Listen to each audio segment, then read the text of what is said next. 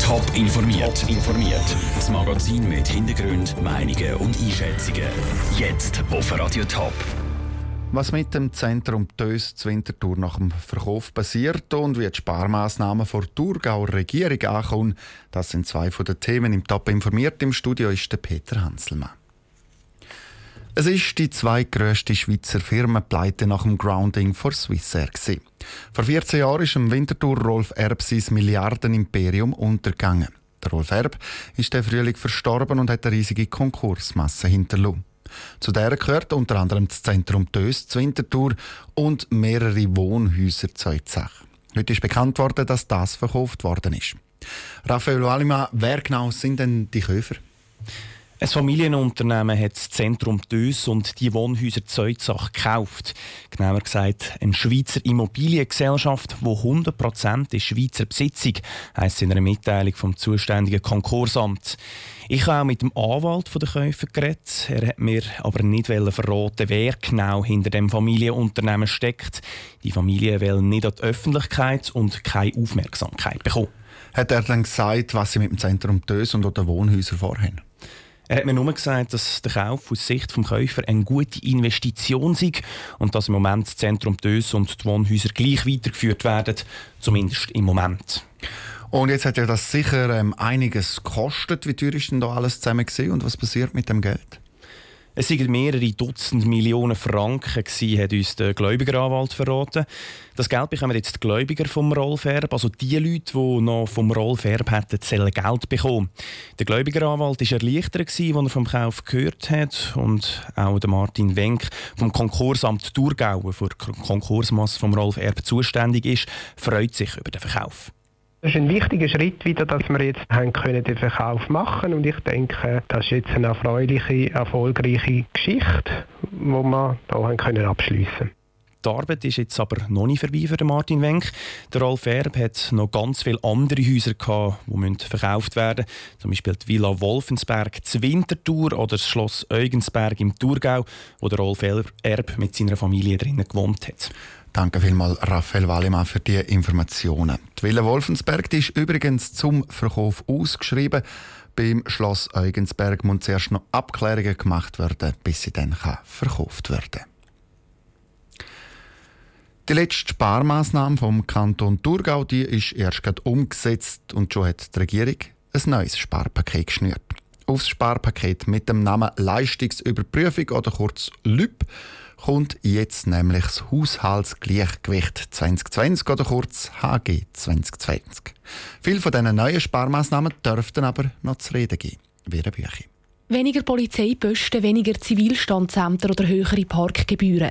Das sind nur ein paar Beispiele von den insgesamt 52 Sparmaßnahmen von HG 2020.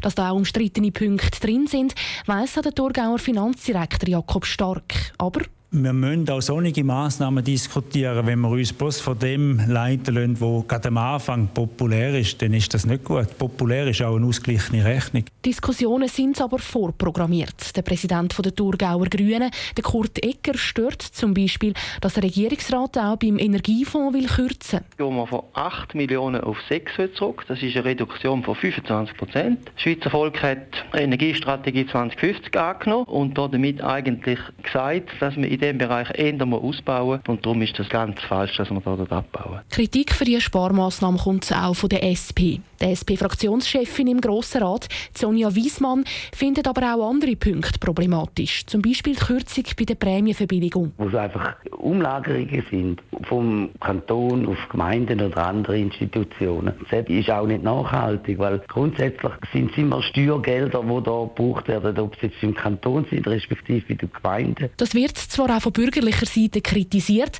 dort kommen aber viele Massnahmen gut an. Der FDP-Fraktionschef Carlo Parolari lobt, dass die Regierung etwas macht für einen ausgeglichenen Haushalt. Das Vorgehen ist beispielhaft und sehr gut. Es hat zum Teil Sachen drin, die wirklich Peanuts sind, wo man pro Jahr 10'000 Franken einspart, wo man sich kann fragen ob das in so ein Paket hineingehört oder ob das die Regierung nicht einfach sofort sollen schon machen Aus Sicht des Finanzdirektors Jakob Stark ist es aber wichtig, dass eben auch die kleinsten Kostenposten angeschaut werden. Nach dem Motto «Auch Kleinvieh macht Mist». Insgesamt sollen jährlich nämlich 20 Millionen Franken eingespart werden. Aber Jakob Stark beschwichtigt auch. Wir könnten dann nicht alle zwei Jahre so ein Paket machen. Also da ist jetzt sicher noch gut möglich gewesen. Von 150 geprüften Massnahmen ein Drittel machen wir. Das ist vertretbar, ist gut, aber sicher irgendwann hat es dann auch hier eine Grenze. Der Thurgauer Finanzdirektor Jakob Stark im Beitrag von Vera Büchi. Die ersten Diskussionen im Thurgauer Grossen Rat dürfte es dann schon nächsten Monat geben. Seit dem Sommer machen 14 Flüchtlinge in Schaffhausen eine Fahrlehre. So sollen sie auf die Berufswelt vorbereitet und so sollen ihnen ein paar Berufe näher gebracht werden. Nach den ersten sieben Wochen züchtet Kanton Schaffhausen eine positive Zwischenbilanz. Der Michel Eggimann hat einen der Flüchtlinge in einer Werkstatt getroffen.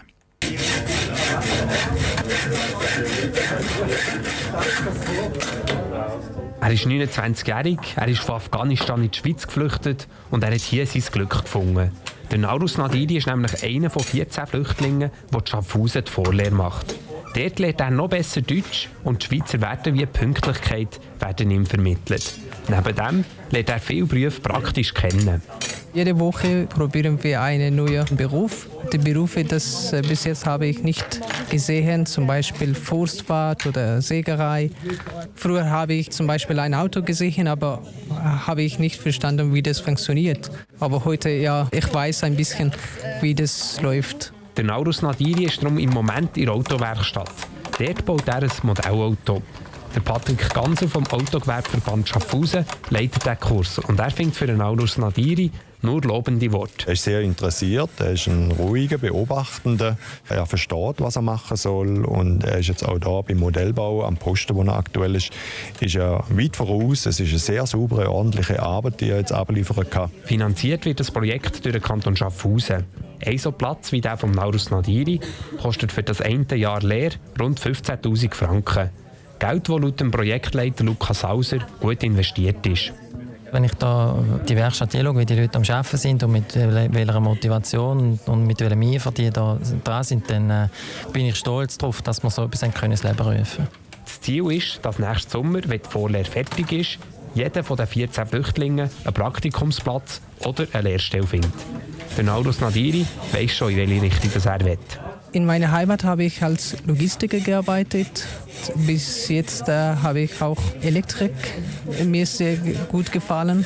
Vielleicht äh, möchte ich in einen von diesen zwei eine Ausbildung machen. Und die Chancen stehen laut den Verantwortlichen gut, dass er das Ziel erreicht. Der Michel Eckimaus, Schaffhausen.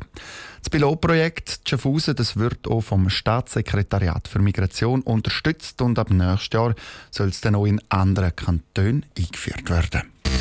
Top informiert, auch als Podcast. Mehr Informationen gibt es auf toponline.ch.